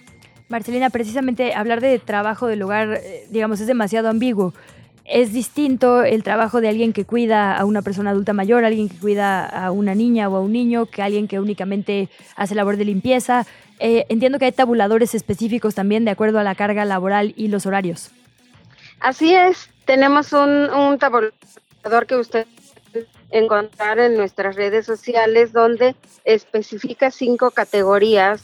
La categoría baja es limpieza general y la categoría más alta es justamente el cuidado de adultos mayores, enfermos, eh, alguien que solicita un chef, pues sí, es el, el salario que Diego debe horas. Marcelina, muchísimas gracias por haber estado esta mañana con nosotras. Es un tema del que vamos a seguir eh, platicando. Te agradecemos mucho este, estos minutos. Muchas gracias. Sigan nuestras redes a KCMX. Muchísimas gracias, Marcelina Bautista. Seguimos en contacto. Siempre este espacio abierto para ti. ¿Qué chilangos pasa? ¿Qué de qué o qué? Pues, ¿Qué? Bueno, nos vamos con la información internacional. Se estima que más de 6.200 personas murieron en Libia. Además, hay unas 10.000 desaparecidas. Todo esto después de inundaciones que no, tenían precedente en este país. Fueron lluvias provocadas por la tormenta Daniel que causaron el colapso de dos represas cerca de la ciudad costera de Derna, en el este de Libia. Destruyeron además gran parte de la ciudad y arrastraron varios enteros hacia el mar. Esto lo informaron las propias autoridades locales ayer. Eh, Derna fue una de las ciudades más afectadas, pero las aguas también arrastraron otros asentamientos al este de Libia, resultando con más de 20.000 personas desplazadas. El jefe de la Autoridad de Emergencias y la Ambulancia de Libia, Osama Ali, dijo que el país no estaba preparado para una catástrofe como esta. Admitió además que hubo deficiencia, a pesar de que esta es la primera vez que se enfrentan con este nivel de catástrofe. Se estima que la cifra de fallecidos y desaparecidos van a seguir aumentando con el de los días. En otro tema, el presidente de Rusia, Vladimir Putin, recibió al líder de Corea del Norte, a Kim Jong-un, esto en el cosmódromo de Vostochny, en la región lejana oriental de Rusia. Ambos líderes llegaron al puerto espacial temprano, el miércoles, después de lo cual Putin le dio una gira a Kim Jong-un en las instalaciones. El propósito de esta reunión es, de forma oficial, digamos, consolidar las relaciones de ambos países. Kim Jong-un dijo que Rusia se levantó en una lucha que llamó como para la defensa de su soberanía y seguridad. Aseguró que desde Corea del Norte siempre se han apoyado las decisiones del presidente Putin. Esta reunión adquiere, por supuesto, atención mediática mundial por las especulaciones de que no solo se trata de fortalecer su cercanía, sino de hablar sobre un posible intercambio de armas norcoreanas para esta guerra en Ucrania a cambio de tecnología rusa en un proyecto de Kim Jong-un que es los misiles nucleares. Perdón. En efecto, volvemos, volvemos a nuestro país porque hay información de última hora que llega directamente desde el centro histórico. El reporte del cuerpo de bomberos aquí de la capital en la cocina de un restaurante Sambors en el propio centro histórico. Hubo un flamazo por acumulación de gas. Dejó a cuatro personas heridas. El trabajo de los bomberos ya terminó, apagaron el fuego, revisaron ya las instalaciones de gas, pero esto ocurría hace unos minutos nada más en nuestra querida Chilangolandia. Thank you. Con eso nos vamos. Muchísimas gracias por estas dos horas de compañía en que Chilangos pasa. Síganos escribiendo, por favor. Especialmente comente en nuestra publicación de Instagram, ya güey, qué es lo que falta en su colonia que no debería faltar, para que podamos hacer aquí la denuncia. Le prometemos dar seguimiento y, por supuesto, canalizarla a las autoridades que tienen que responder. En efecto, y para eso le recordamos nuestras redes sociales, qué Chilangos pasa. Estamos en Instagram y en Facebook, en Twitter nos encuentran Chilango como Radio Chilango y en nuestras redes personales Luisa, las tuyas. Así es, Luigi Cantú contestó en X, Twitter. y Luisa Cantú en. Ah, voy a decir algo súper chavo. En Threads, que también estoy ahí. ¿Tiene Threads? Si contestas en Threads, Luisa Cantú. O sea, tengo, a partir de hoy que ya lo canté, me voy a meter más. Pero sí, tengo. Y tengo TikTok, como que lo abrí dos veces y no me acuerdo bien cuál es. Yo te sigo, Luisa. Yo te sigo ah, bueno, ahorita revisamos bien cuál es. Pero bueno, también búsquenos en TikTok. ¿Cuáles son las tuyas? Arroba Luciana Weiner, guion bajo, en todos lados. Gracias por habernos acompañado. Y estamos en Spotify, el podcast después después si se lo perdió, si no se levanta tan temprano, si lo o quiere, si quiere volver a escucharnos, claro. Así, un poco más tarde, ahí estamos también. En Apple Music, por cierto, también Ah, el sí, podcast. Por ahí nos puede escuchar nuevamente, pero por lo pronto, hasta mañana. Me convierto en marciano. Llegamos al final de ¿Qué chilangos pasa? Recupera nuestra información en las redes sociales de Chilango. En el siguiente programa te esperamos con más información y entretenimiento. Nos escuchamos de 7 a 9. Amanece, sobrevive, infórmate y disfruta la ciudad con nosotras.